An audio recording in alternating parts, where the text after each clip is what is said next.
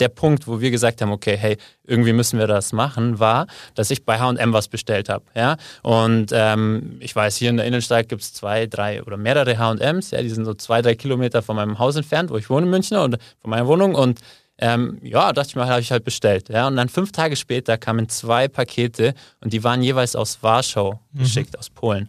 Ja? Und, und das war der Moment, wo ich mir dachte, hä, das, das kann es doch jetzt nicht sein, weil die haben die gleiche Kollektion, ja, es waren genau die gleichen Produkte, die liegen genau auch in der Innenstadt in München, mhm. aber sie werden von Warschau zu mir nach Hause geschickt. Munich Next Level. Pioniere der Urbanität sprechen über Wege in die Stadt der Zukunft. Der Podcast mit Marco Eisenack aus dem Muckbook Clubhaus. So, herzlich willkommen zu einer weiteren Runde Munich Next Level. Wir möchten euch wieder inspirieren mit guten Ideen, äh, schönen Geschichten und Lösungen für die gute Stadt von morgen. Wir sprechen über München und wir sprechen mit Menschen, die München voranbringen wollen. Und wir freuen uns über den Gast Fabian Warmt heute der ein Startup gegründet hat, das sich mit einem Thema beschäftigt, das ich hochspannend finde und das wir auch schon bei mehreren Gesprächen in der Vergangenheit als einen Knackpunkt für die gute Stadt von morgen ähm, erkannt und herausgearbeitet haben. Es geht nämlich um die Frage, wie gehen wir mit den äh, Einkäufen um, mit den Lieferungen um, mit dem Handel um. Und die App Glocally oder das, die Firma Glocally von Fabian, die hat Antworten entwickelt auf diese Frage, wie kommen unsere Einkäufe zu uns, wie können wir den Handel in Zeiten des Internets äh, auch bei uns lokal in der Stadt stärken? Und wie können wir das Ganze auch noch nachhaltig tun. Da hat Glocally einige Antworten ausgearbeitet. Und das äh, Startup ist ganz frisch und ähm, deshalb freue ich mich ganz besonders, dass wir in so einer frühen Phase jetzt hier ein künftiges Einhorn äh, vor uns sitzen mhm. haben und den Fabian ein bisschen fragen über seine Beweggründe, wie die Idee entstanden ist und was es konkret mit äh, in München jetzt schon an nutzbaren Dingen von euch gibt. Toll, dass du da bist. Danke. Danke, ich freue mich auch.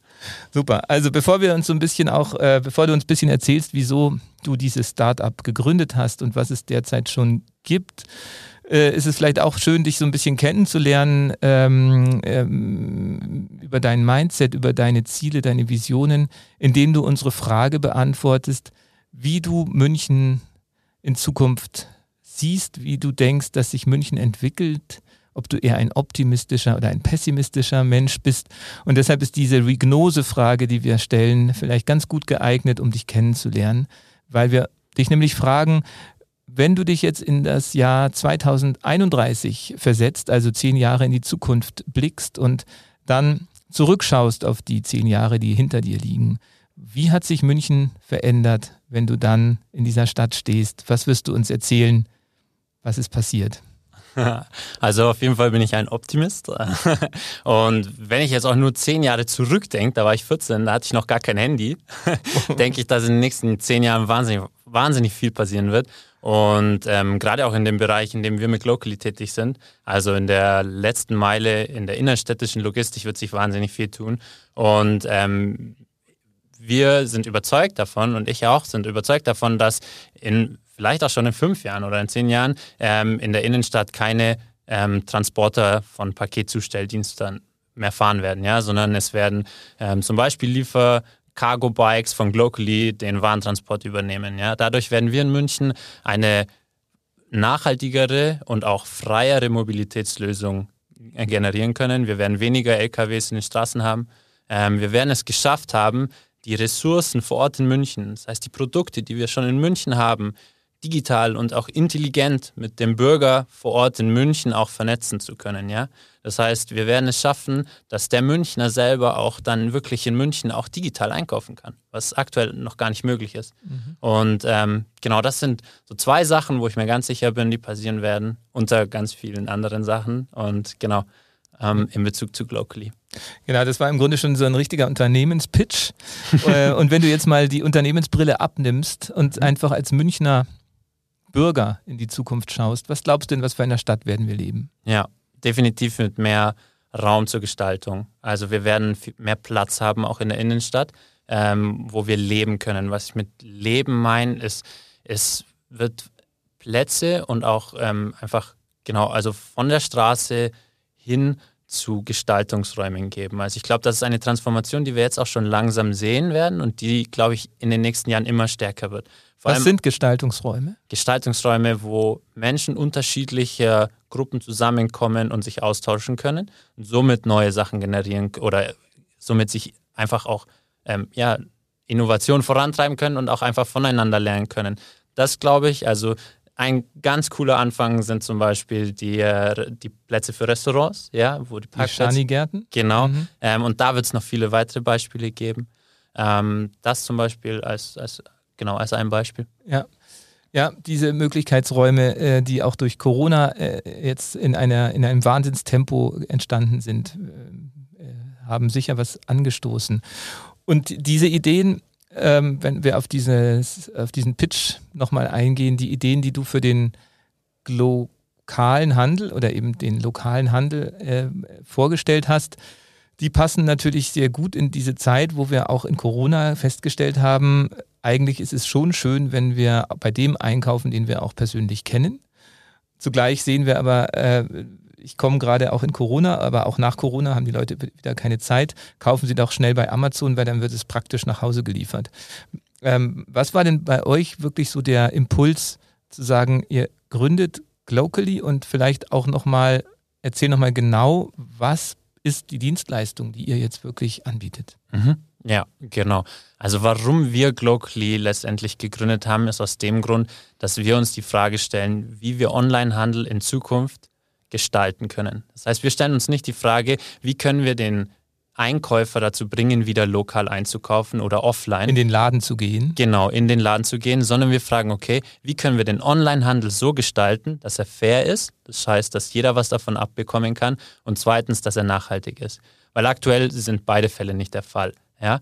Aber wir sehen einfach, dass der Kunde ein starkes Verhalten entwickelt hat, einfach online einzukaufen. Und ich glaube, es ist nahezu unmöglich, dieses Verhalten zu ändern und dagegen anzukämpfen.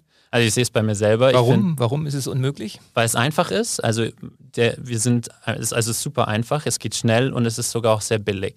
Und vor allem jetzt auch im Lockdown müssen wir es eigentlich fast machen. Ja? Und äh, umso länger das auch dauert, desto schwieriger wird es einfach, die Verhaltensweisen von Kunden zu ändern oder von, vom Endkonsumenten zu ändern. Ich glaube, das ist wahnsinnig schwer. Und wenn wir wirklich was verändern wollen, glaube ich, müssen wir uns überlegen, okay, die Leute machen das, aber wie können wir das jetzt so gestalten, dass, dass, dass es wirklich cool ist und dass alle was davon haben können und dass, dass wir auch anderen Leuten, die jetzt beim, bei dem ersten, bei der ersten Welle, sage ich mal, nicht so mit dabei waren, auch die Möglichkeit haben, okay, dort ihr Standbein aufzubauen und dort auch wirklich einen Wettbewerbsvorteil zu generieren und, und so einfach auch weiterzukommen. Genau. Ich glaube, das ist wirklich die Frage, die wir uns stellen müssen und da setzen wir eben auch mit Locally an. Das heißt, was wir letztendlich oder der Punkt, wo wir gesagt haben, okay, hey, irgendwie müssen wir das machen, war, dass ich bei H&M was bestellt habe. Ja? Und ähm, ich weiß, hier in der Innenstadt gibt es zwei, drei oder mehrere H&Ms, ja, die sind so zwei, drei Kilometer von meinem Haus entfernt, wo ich wohne in München und von meiner Wohnung und ähm, ja, dachte ich mir, habe ich halt bestellt. Ja, und dann fünf Tage später kamen zwei Pakete und die waren jeweils aus Warschau mhm. geschickt, aus Polen. Ja, und, und das war der Moment, wo ich mir dachte, hä, das, das kann es doch jetzt nicht sein, weil die haben die gleiche Kollektion, ja, es waren genau die gleichen Produkte, die liegen genau auch in der Innenstadt in München, mhm. aber sie werden von Warschau zu mir nach Hause geschickt. Ja, mhm. und das ist genau der Punkt, wo wir uns gedacht haben, okay, ich habe fünf Tage gewartet, das war nicht so cool. Es ist eine wahnsinnig große CO2- ähm, Emittierung, ja, weil die LKWs dahin fahren müssen. Und das Produkt liegt schon vor Ort. Und dann haben wir uns den, den Bereich einfach mal genauer angeschaut, ja, und haben gesehen, okay, was passiert eigentlich, wenn ich jetzt bei einem Einzelhändler in München online bestelle? Ja, dann wird das Paket erst von München, was schon in München liegt, außerhalb von München gebracht mit einem LKW, mit einem Transporter in ein zentrales Warenlager, dort dann wieder verpackt, mit am nächsten Tag oder in zwei Tagen mit einem weiteren LKW wieder reingefahren. Das heißt, wir haben einen LKW, der erst rausfährt und dann wieder rein nach München. Und da haben wir gesehen, okay, wir können den Einzelhändler eigentlich direkt mit dem Kunden verknüpfen. Ja? Und, und das ist im Prinzip Glocally, dass wir sagen, okay, ähm, wir bieten dem Einzelhändler eine Integration in den E-Commerce Store an, wo die Bestellungen, die von Münchner Kunden getätigt werden, direkt an uns weitergeleitet werden. Wir diese dann im Laden abholen mit dem Lastenrad und CO2-neutral zustellen können. Und das am gleichen Tag. Ja? Und somit schneller als Amazon. Und schneller als Amazon, das muss man erstmal schaffen. Das ist ein Wettbewerbsvorteil, den damit der Einzelhändler München äh, erlangt. Und, und das finden wir cool, ja, weil dadurch haben wir eine Möglichkeit geschaffen, dass wir sagen, okay, hey, das, das Spiel ist nicht vorbei, ihr könnt mitmachen, ja. Und, und, und genau das sozusagen versuchen wir jetzt eben auch zu etablieren und auch immer mehr Einzelhändler mit anzu, also anzubieten. Und was wir aktuell machen, also wir haben im Februar ein Pilotprojekt gemacht mit, mit einem Kunden, dann haben wir viel getestet und gelernt. Ähm, und aktuell liefern wir für, für mehrere Einzelhändler schon in München aus. Das heißt, wir haben genau einfach auf, auf also Shopify-Integrationen, also Integrationen, die es ermöglichen, in den E-Commerce-Store mit anzudocken sozusagen, ähm, die dann die Bestellungen weiterleiten. Man kann auch manuell Bestellungen bei uns aufgeben. Und genau, wir finden eigentlich immer eine individuelle Lösung für, für Münchner Einzelhändler, wenn sie sagen, ja, wir wollen mit euch äh, nachhaltig und tag, taggleiche Lieferungen machen. Genau. Genau, und das ist jetzt wieder so ein Beispiel, das klingt so einleuchtend und so einfach und so überzeugend, dass man eigentlich denkt, das müsste doch schon längst jemand anders probiert haben. Ja, ja, die, also wir, wir sind auch nicht sofort drauf gekommen. Also wir haben, wir haben das Problem erkannt und wir haben wir haben dann immer mehr, also wir haben dann erst ganz viel Interviews geführt, wir haben dann ganz viel ausprobiert und auch ganz viel Fehler gemacht, ganz viel falsche Sachen gemacht. Ähm, also bis wir, sag ich mal, an dieser Lösung waren, die wir jetzt halt gefunden haben, wo wir auch sehen, okay, das funktioniert und das ist wirklich cool und es gefällt auch dem Einzelhändler als auch dem Endkunden. Das war ein langer Weg, ja, und der war nicht ganz einfach auch, aber... Ähm, was, was war so der typische Fehler oder so einer der größten Fe Falscheinschätzungen? Dass wir dachten, es muss irgendwas mit Technologie sein. Also wir, da, wir sind so ein bisschen aus dem Umfeld, also wir kommen halt von der, von der technischen Uni und wir dachten so, okay, wir müssen jetzt da irgendeinen Marktplatz machen oder irgendeine Software. Eine eigene, genau, eine eigene ja. Plattform eigentlich. Genau, mhm. eigene Plattform, aber da gibt es schon ganz viel da auch in dem Bereich, das wäre eigentlich sehr redundant Genau, geworden. es gibt viele lokale Plattformen ja. auch, gell? Mhm. Genau. Und genau, und, und dann haben wir gesagt, hey, ähm, ich war irgendwie auch schon mein ganzes Leben lang mit dem Fahrrad unterwegs. Ich bin richtig gern mit dem Fahrrad unterwegs und ist eigentlich mein Verkehrsmittel, also mein Nummer eins Mittel. Und ich mache alles mit dem Fahrrad, warum nicht auch Pakete ausfahren? Und dann haben wir am Anfang einfach mal selber die Pakete ausgefahren und haben das ausprobiert, haben uns einen Anhänger gekauft und haben gemerkt, wow, äh, das, das funktioniert. Und ja, genau. Und man ist natürlich auch schneller wahrscheinlich als mit dem Auto in München. Äh, also an vielen Stellen auf jeden Fall. Ja. Und ähm, äh, die Einzelhändler, die jetzt mitmachen, ist, ich habe auf der Website gesehen, zum Beispiel Kunst und Spiel oder so. Genau. Ähm, was bedeutet es für die, dass, wie, wie könnt ihr die überzeugen, mitzumachen, weil die ja auch zum Teil jetzt alle schon bestehende Lieferservices haben? Ja, genau. Also ähm, Sie haben aktuell schon Lieferservice, ganz klar, aber oft ist wirklich der nachhaltige Aspekt wichtiger sogar als die taggleiche Lieferung. Ja? Ähm, auch bei, bei mehreren Kunden schon haben sie gesagt, es stört sie einfach selber, dass sie das Paket einfach erst da in Richtung Augsburg an das zentrale Warenlager schicken, wenn sie wissen, okay, eigentlich 80 Prozent ihrer Kunden sind in München und es kommt danach wieder zurück. Ja, und äh, ich glaube 17 oder 18 Prozent der CO2-Emissionen weltweit gehen zurück auf, den, auf unseren Warenverkehr, auf die Logistik. Und, und ich glaube einfach auch dieses Bewusstsein und ich glaube, das, das ist eigentlich schon Grund dazu, zu sagen, okay, hey, irgendwie müssen wir da was ändern. Und ich glaube, wenn man dann jeden Tag Pakete macht und dann jeden Tag sich bewusst wird, ähm, also als Ladenbesitzer und die dann eben erst nach Augsburg schickt und dann wieder zurück nach München, ähm, dann glaube ich, kommt der Punkt, okay, hey, wenn es da eine Lösung gibt, die das direkt macht, das ist nicht nur für meinen Kunden gut, sondern auch für die Umwelt, genau. das Ach, ist der ah, Beweggrund, also ja. 18% CO2-Ausstoß für den äh, Warenlieferverkehr, das ist wirklich eine beeindruckende Zahl, ähm, die überzeugen wird. Deshalb ähm, auch da die Frage, jetzt seid ihr vor einem Dreivierteljahr gegründet worden. Seit wann bietet ihr den Service jetzt so an, wie er ja. beschrieben wird? Seit Februar Mhm. Genau. Also ganz frisch. Ja, Genau, also wir sind auch noch wirklich ein Startup und, und auch, äh, also weil wir gerade über unsere ersten Kunden reden, aber wirklich da und nochmal, also sie, die sind auch experimentativ mit uns unterwegs, weil wir dann auch da natürlich noch lernen müssen, ja, also auch oft klappt was nicht und dann doch und dann kommen wir selber noch vorbei und liefern schnell selber aus oder so. Also das ist schon auch, äh, da haben wir auch Glück gehabt und, und auch einfach wirklich gute Partner, die da, die, mit denen wir zusammenarbeiten konnten, ja, die uns auch Feedback gegeben haben. Und das war sehr wertvoll, auch gerade in der Anfangsphase, genau. Mhm. Ja. Wir, natürlich bin ich sofort hellhörig geworden, weil wir mit unseren Muckbooks und unseren T-Shirts und Siebdrucken, die wir ähm, ja auch vor, vorrangig an Münchner verkaufen, auch immer noch nicht so die äh, die beste Lösung haben. Also lassen wir uns daher ein Verkaufsgespräch führen.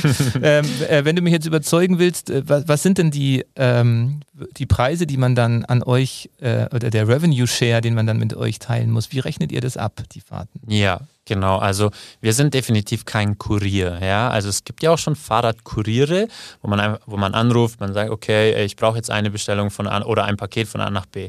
und das kostet dann je nach Kilometer, ist sehr variabel. Und es kann sehr schnell teuer werden. Also die haben auch Anfahrtspauschalen und so, da zahlt man leicht mal um die 20 Euro. Und wenn man jetzt heute schaut bei DHL oder bei, bei anderen äh, großen Versendern, eine Expressversand, also der am Tag gleich oder am nächsten Tag zugestellt wird, kostet zwischen 17 und 20 Euro. Und äh, wir bieten unsere Lieferungen, da wir natürlich auch Effizienzen haben. Ja? Also wir haben keine Warnlager, sondern wir holen es einfach direkt ab. Wir haben kaum Wege, wir haben maximal fünf Kilometer, sind wir natürlich auch billiger. Das heißt, wir bieten alle Lieferungen unter 10 Euro an und je nach Größe, also wir haben zum Beispiel auch Champagner oder Wein, das ist halt dann natürlich ein bisschen anspruchsvoller zum Transportieren.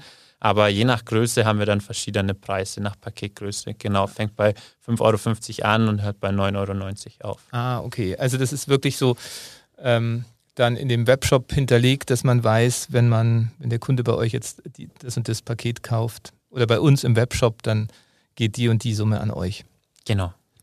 Und wie kamst du auf die Idee? Du hast schon gesagt, du, du fährst gerne, immer generell gerne Fahrrad und du hast diese Bestellung ähm, äh, gemacht bei HM. Aber wahrscheinlich gab es ja auch schon zum Ende deines Studiums so, oder auch schon im Studium so das Gefühl, du willst dich jetzt, wenn du fertig studiert hast, nicht einfach in irgendeinem Konzern anstellen lassen, sondern dein eigenes Ding machen. War das wirklich schon so oder kam das irgendwie überraschend mit dieser einen Bestellung bei HM? Ja, also überraschend kam es definitiv nicht. Also wir drei Gründer, also wir sind drei Gründer, äh, Philipp, Felix und, und eben ich. Und wir haben alle drei zusammen schon BWL studiert an der LMU und danach an der TU. Und, ähm, und dann an der TU haben wir das Glück gehabt, äh, in ein in ein Unternehmerstipendium zu kommen, also Entrepreneurship-Stipendium. Das äh, Management heißt das. Das ist an der Unternehmertum. Also Unternehmertum ist sozusagen das Gründungszentrum von der Technischen Universität. Und, und das hat wirklich meine, meine Sicht auf, auf auf Unternehmensgründung komplett geändert, weil davor das Studium war sehr ausgelegt, okay, ihr arbeitet mal in der Versicherung oder, oder in der Bank oder, oder halt im Konzern. Und es hat uns allen dreien überhaupt nicht gefallen. Wir haben schon immer gesagt, seit, wir kannten uns seit, äh, seit dem ersten Semester und gesagt, okay, wenn wir mal die Idee haben, ja, dann gründen wir uns. Und sie kam aber nie. Ja? Drei Jahre lang nicht. Und, und, äh, und wir wussten, wir waren nicht so ganz zufrieden. Wir wussten, okay, wir, wir wollen das aber nicht so machen. Wir wollen nicht in die Versicherung gehen. Und dieses Gründerstipendium letztendlich hat es dann die Möglichkeit, Möglichkeit und das Umfeld vor allem gegeben von Leuten, die ähnlich denken, die Erfahrung da auch haben, die uns da auch unterstützt haben, die uns auch nicht nur die Hard Skills gegeben haben, sondern auch wirklich die Persönlichkeitsentwicklung oder auch durch Coaching uns gezeigt haben, wie wir auch unseren Weg sozusagen finden können. Ja, auf uns auch hören können, was uns gefällt und das dann machen. Und ich glaube, das ist letztendlich der Schlüssel. Es war nie so, dass ich gesagt habe, ich will ein Startup gründen und ich will dann irgendwie CEO oder so sein, sondern es war eigentlich mehr so, hey, man will halt das machen, was einem Spaß macht. Ja? Fahrräder machen mir Spaß, mir macht auch das Unternehmerische Spaß, ganz klar. Und, äh, und die Nachhaltigkeit ist mir auch persönlich wichtig. Und ich glaube, das ist ein Mix, der dann zusammenkommt, der sagt, okay, das ist meine persönliche Note und da, da stehe ich auch zu 150 Prozent dahinter. Und, und diese Fähigkeit letztendlich auch im Rahmen des Studiums zu lernen, darüber bin ich sehr dankbar, ja. Und genau, es ist interessant, dass du auch wirklich bestätigst, dass die Unternehmertum euch da wirklich diesen entscheidenden Kick gegeben hat, weil man ja immer von vielen anderen Städten hört, dass die wirklich neidisch auf die Unternehmertum blicken als Institution. Und ähm, du kannst es also bestätigen.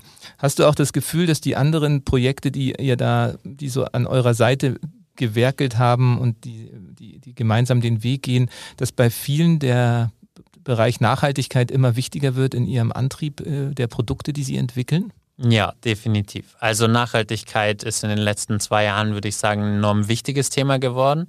Und das ist, das merkt man auch einfach, liegt in unserer Generation. Und das ist uns einfach wichtig und es ist auch notwendig. Und ich, und mir gefällt es wahnsinnig gut, dass es auch jetzt, sag ich mal, im, im Startup-Entrepreneurship-Bereich so präsent ist, weil letztendlich geht es darum ja um eine Verknüpfung der Nachhaltigkeit mit einem wirtschaftlichen Faktor. Und diese Kombination finde ich sehr interessant, weil sie ein sehr starker Hebel sein kann. Ja? Äh, wenn wir jetzt uns auch überlegen, ähm, was wir mit Glocally letztendlich machen, ist auch, dass wir beides anbieten. Das heißt, wir sagen auch, wir bieten eine taggleiche Lieferung an.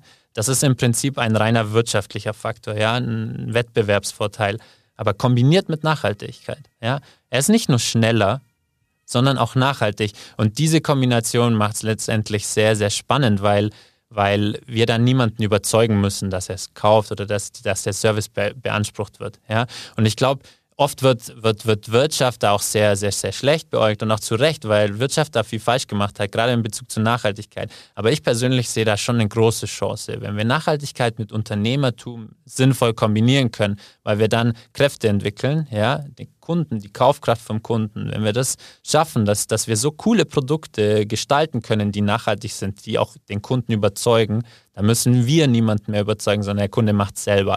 Und, und das ist, glaube ich, was, wovon wir gar nicht viel genug haben können aktuell, ja. Und ja, viele in meiner Generation mach, sind in dem Bereich aktiv und, und, und das hilft einem auch wahnsinnig selber, sich da auch voneinander zu lernen. Ja. Mhm. Was, also, wie hat sich das bei dir denn entwickelt, dass dir Nachhaltigkeit äh, immer wichtiger wurde? Man hat ja, früher hatte man ja meistens wirklich die, die Gruppen, die von klein auf schon immer äh, auf den äh, Wackersdorf-Demos äh, waren. ähm, ich spreche ja auch von mir. Und dann war der Weg irgendwie vorgezeichnet. Jetzt hat man aber plötzlich immer mehr Quereinsteiger, die auch manchmal wirklich so ähm, ähm, ja, plötzlich in ein Thema reingeraten manchmal auch sogar durch YouTube-Videos, die sie gesehen haben und, und dann das zu ihrem äh, Lebens, nicht Lebensinhalt, aber maßgeblich mitwirken wollen, dort etwas zu verändern und unsere Städte besser zu machen. Wie war das bei dir? Ähm, ja, also ich glaube, es waren zwei Bereiche. Also wie du erzählt hast, wahrscheinlich waren meine Eltern auch auf dem Festival. Ich bin auch ein bisschen so aufgewachsen, also muss ich ganz klar sagen. Also bei uns war immer Fahrrad Nummer eins und es war eher, eher sehr selten, dass wir das Auto genommen haben und auch sehr lokal einkaufen und eben solche Sachen. Darüber bin ich auch sehr dankbar, weil es hat mich geprägt, ähm, früh schon. Und das andere ist natürlich, wir können es gar nicht mehr anders machen. Also wir müssen es machen, ja. Und ähm, wir, wir haben auch die Verpflichtung, glaube ich. Also, weil wir merken jetzt halt auch langsam, es könnte auch schon unser Leben betreffen. Ja, ich bin jetzt 24, wenn ich noch 50 Jahre, 60 Jahre lebe, dann wird es mich betreffen. Ja? Und, und wir haben gar keine andere Wahl, als da aktiv zu sein. Und, und wenn ich eine Familie habe, wenn ich Kinder habe, dann, dann umso mehr. Ja? Und, und ich glaube, diese, dieses Realitätsbewusstsein ist letztendlich das, warum wahrscheinlich so viele jetzt da auch dahinter sein, worüber oder dahinter sind, worüber ich auch dankbar bin, weil ähm, ja, wir müssen es einfach, also wir müssen einfach bestehende Prozesse und, und, und, und bestehende ja, Sachen, die einfach immer so gemacht wurden, überdenken, weil, weil wir so nicht weitermachen können. Genau. Mhm. Aber da, daher ziehst du wahrscheinlich auch deinen Optimismus, dass du merkst, es geht wirklich so eine Dynamik in der, in der neuen Generation der Absolventen, auch der Hochschulabsolventen äh, durch die Gesellschaft. Wie siehst du denn München jetzt speziell? Wenn wir mal auf München schauen, wo hast du das Gefühl, laufen die Dinge gut in dieser Stadt und wo siehst du dringenden Nachholbedarf?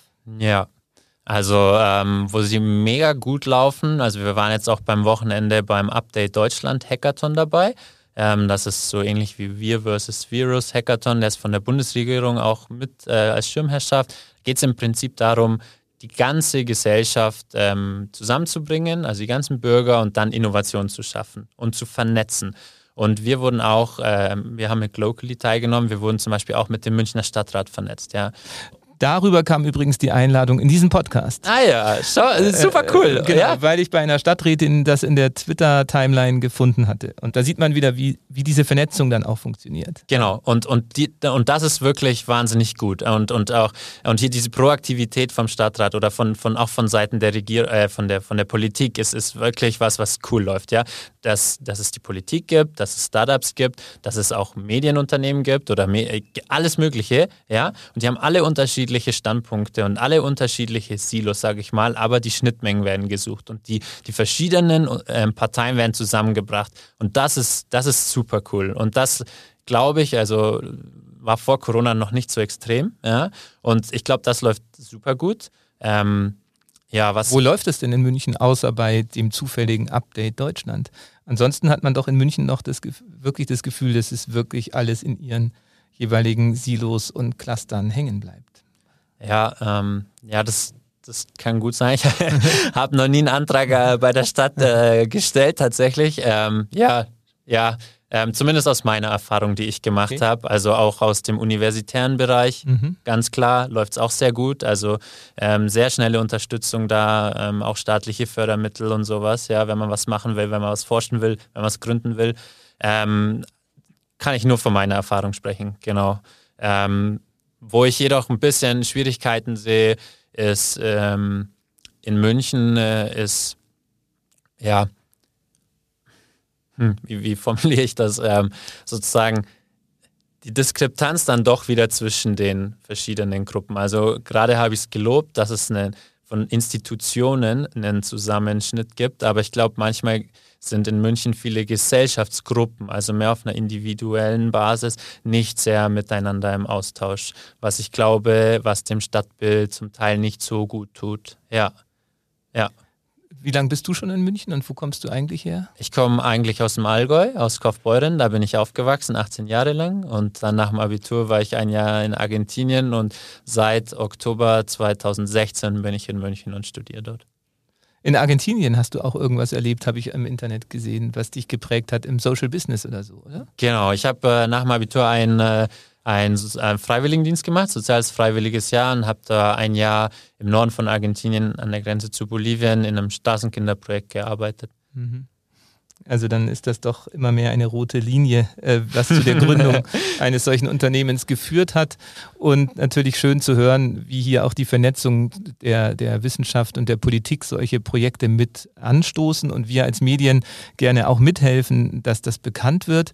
Und wie siehst du denn jetzt aber die Zukunft des Einzelhandels und des stationären Handels in München äh, oder auch in den Metropolen Europas in Zukunft generell? Hast du das Gefühl, dass sich jetzt die klassischen Einzelhandelsläden, die wirklich auch zum Teil Familienunternehmen sind und keine großen Ketten, dass die sich halten können? Ähm, oder dass die trotz auch der Lieferdienste dem globalen Internethandel nicht mehr äh, Paroli bieten können? Ja, also ich glaube schon. Also und wir brauchen auch den lokalen Ein Einzelhandel und ähm, es wird Möglichkeiten geben, ähm, dass der Einzelhandel in Zukunft auch überleben, also wirklich gut überleben kann. Ähm, wie die Lösungen ausschauen, die, die werden wir noch, also Glocally kann eine davon sein, ja. Also es wird viele verschiedene geben und es sind auch viele verschiedene nötig. Ähm, was ich glaube, ähm, ist eine Vermutung von mir, ist, dass das Einkaufen sich in das Digitale verschiebt. Ja, das, das reine, der reine Konsum. Und ähm, das ist deshalb die erste Frage, wie kann der Einzelhandel am Konsum, am digitalen Konsum teilnehmen? Und ich glaube, durch den Vorteil, dass er die Produkte direkt vor Ort hat. Ja, also was ich auch schon erklärt habe vorhin. So, das ist der Konsum. Das zweite ist, glaube ich, das Erlebnis. Ähm, und, und da hat der Einzelhandel auch einen Vorteil, weil, weil er einfach wirklich eine, die Kundengruppe besser kennt als jeder andere, seine Kunden. Ähm, und, und ich glaube, das Erlebnis, vor allem auch nach Corona, wird, wird, wird mehr Platz in der Innenstadt einnehmen und der, der Konsum mehr ins Digitale rutschen. Und, und das ist, glaube ich, das sind einfach zwei Bewegungen, ähm, die viel Veränderung mit herbringen, ja, und, und, und die, die aber auch viel Potenzial für Einzelhändler bieten können, weil sie eigentlich beides anbieten können. Genau. Ja, also das sind, glaube ich, meiner Meinung nach zwei Bewegungen, die, die uns in Zukunft im, im lokalen Einzelhandel begleiten können. Und du glaubst auch, Geschäfte werden dann einfach anders aussehen?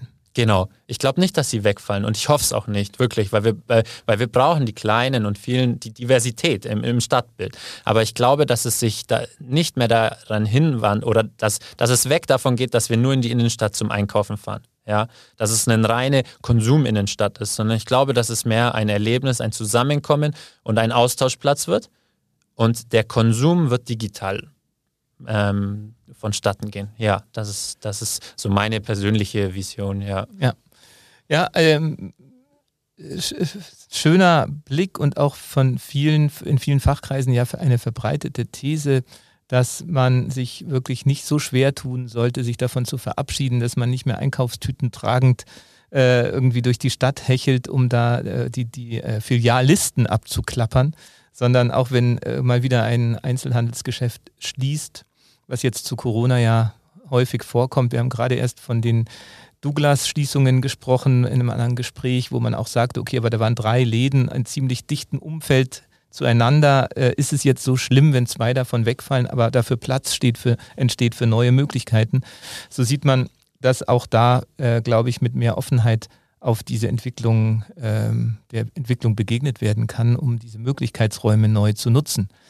Ich fand ähm, äh, super spannend, die Gedanken mit dir zu teilen und ähm, oder deine Gedanken zu teilen. Und deshalb finde ich auch wirklich interessant, ähm, nochmal zu hören, wenn du, wenn wir unsere Frage stellen nach der Superpower.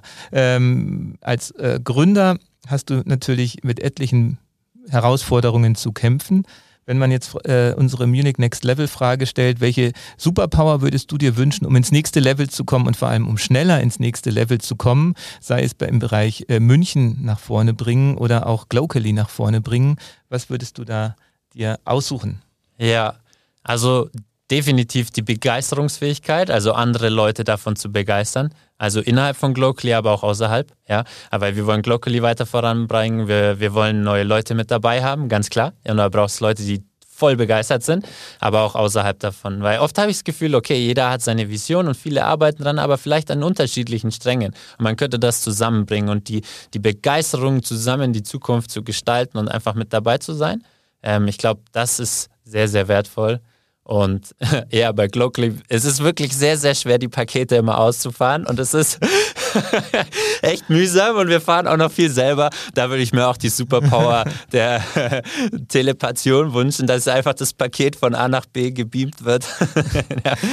Habt ihr dann gar keine E-Bikes? Macht ihr das mit normalen Lastenrädern? Ja, also aktuell noch, noch ohne. Wir sind äh, gerade. nachhaltiger. Ja, ja, weil es auch einfach noch zu teuer ist. Ja. Genau. Aber genau. Ja, sehr, sehr schön. Äh, also die, die eine Superpower kann man jetzt schon mal bestätigen, ähm, äh, die, die hast du ja schon, die Begeisterungsfähigkeit. Das kam, glaube ich, heute in dem Gespräch auf jeden Fall deutlich rüber. Und gib uns doch nochmal einen Einblick in die äh, Leseliste, die du so hast oder deine Favoritenliste auf deinen Websites. Was, was, was liest du so? Was kannst du uns für Tipps geben, ähm, was man sich reinziehen sollte? Ja, also ich lese immer jeden Tag, bevor ich zum Arbeiten anfange, den, also den täglichen Stoiker. Ah, das ist wirklich ein sehr cooles Buch. Also es basiert so auf dem Stoizismus. Ähm, und das ist eigentlich eine Lebensphilosophie, wie man ja sehr, also unabhängig von externen Faktoren sehr ruhig leben kann. Und äh, das hilft mir natürlich auch äh, im Startup, weil da viele externe Faktoren Chaos machen und äh, dass ich trotzdem ruhig bleiben kann. Das kann ich wirklich empfehlen. Also mhm. gerade auch in der heutigen Welt, wo viel äh, einfach schnell, schnelllebig ist. Ähm, Gerade in Corona-Zeiten vermutlich besonders gut tuend. Ja, ja. Und es ist wirklich nur ein, eine Seite pro Tag und das kann man sehr schön einbauen. Ähm, mein Lieblingsroman, der ist noch aus meiner Jugend, äh, den lese ich immer wieder gerne. Ähm, das ist äh, Looking for Alaska, also Eine wie Alaska von John Green. Mhm. Ähm, ist ein sehr schöner Jugendroman, den ich auch äh, jedem Erwachsenen nur, nur wärmstens empfehlen kann. Ähm, sehr schön geschrieben und einfach ja, schöne Charaktere. Warum empfiehlst du den? Ähm, weil ich mich mit äh, ein paar Charakteren gut identifizieren kann und weil er tatsächlich auch auf die Frage des Sinn des Lebens eine Antwort gibt und äh, ähm, das in also eingebettet sozusagen in eine Jugendgeschichte finde ich eine sehr, sehr interessante Kombination, mhm. ähm, wo man viel lernen kann, glaube ich, wenn man sie liest. Genau. Und ähm, ja, dann noch so ein bisschen technischer, wen das Startup und so interessiert. Ähm, The Lean, Lean, Startup von Eric Rees, äh, mhm. definitiv sehr cool, wo man, wo man sehr viele ähm, ja, ähm, also wirklich praktische Methoden lernen kann, wenn man selber auch ein Startup gründen will. Wie schafft man es, ein Produkt zu bauen, was wirklich dem Kunden gefällt und nicht irgendwie jetzt meinen Vorstellungen zwar genügt, aber dann voll am Kunden vorbeigeht und der es eigentlich ganz anders nutzt. Also Lean Startup für alle, die, die ein Startup gründen, glaube ich, super, super hilfreich. Ja, ja. empfehlenswertes Buch, kann ich auch bestätigen. Und ähm, wenn ihr jetzt euer Startup weiter in die Zukunft blickt, hast du eigentlich, ähm, was machst du denn, wenn jetzt jemand um die Ecke kommt und dir ein Batzen Geld bietet und sagt, ähm, ich kaufe euch das Ding ab, zum Beispiel Amazon, und sagt, wir nehmen jetzt 100 Prozent eurer Anteile, dafür können wir den lokalen Handel hier mit eurem Produkt lösen? Ja, ähm, dann sage ich Ihnen, dass wir auch noch selber ausfahren. Dann überlegen Sie sich nochmal, ob Sie es kaufen wollen. ähm, nein, also ja, wir, das ist ein Zwiespalt. Das ist auch die größte, glaube ja, ich, Herausforderung. In, drei Jahren, ja. Ja, mhm. äh, größte Herausforderung, glaube ich, die wir, die wir, die wir haben werden, weil wir wollen auf der einen Seite möglichst großen Einfluss haben, also möglichst, möglichst viele Pakete CO2-neutral ähm, verschicken. Ja. Äh, auf der anderen Seite mögen, möchten wir aber natürlich auch den, den lokalen Bezug und auch den Bezug zu unseren Fahrern beibehalten. Und ich glaube, das ist wirklich die Schwierigkeit, auf die wir uns auch jetzt schon auch vorbereiten, die wir, wenn wir wachsen, äh, die wir treffen werden oder die wir, also die, die wir haben werden, die Schwierigkeit. Und ähm, wie gesagt, so E-Bikes sind auch teuer. Letztendlich brauchen wir sogar Finanzierung, um unsere Vision der nachhaltigen Lieferung auch Wirklichkeit werden zu lassen. Und äh, da den Mittelweg zu finden zwischen skalieren, wachsen, aber trotzdem den Werten treu bleiben und trotzdem auch ähm, den lokalen Handel und die Fahrer auch nicht ausbeuten, was uns extremst wichtig ist, weil wir kein einfach nur Lieferando 2.0 sein wollen. Ja, ich glaube, dass ja, das ist eine sehr große Herausforderung, ähm, die die wir gerne in drei Jahren in einem Podcast nochmal besprechen können. Aber spannend auf jeden Fall. Ja. Also wenn jemand noch Venture Capital daheim rumliegen hat, äh, dann kann er ja auf jeden Fall mal anrufen bei Glocally. Und es hat mich sehr gefreut, dass du äh, mal vom Rad abgestiegen bist, um bei uns reinzuschauen ins Podcast-Studio. Danke, dass du da warst. Hat mich auch Und sehr gefreut. Danke. Einen guten Weg wünsche ich euch noch. Danke. Danke.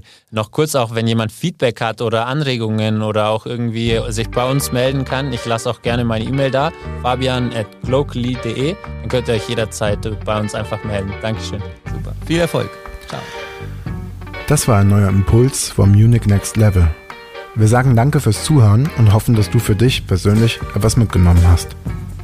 Der Podcast wird kuratiert vom Munich Next Level dem Think Tank und Innovationsnetzwerk des Stadtmagazins Muckbook. Wenn du mitwirken möchtest oder mehr über das Projekt erfahren willst, findest du alle Infos im Web unter muckbook.de.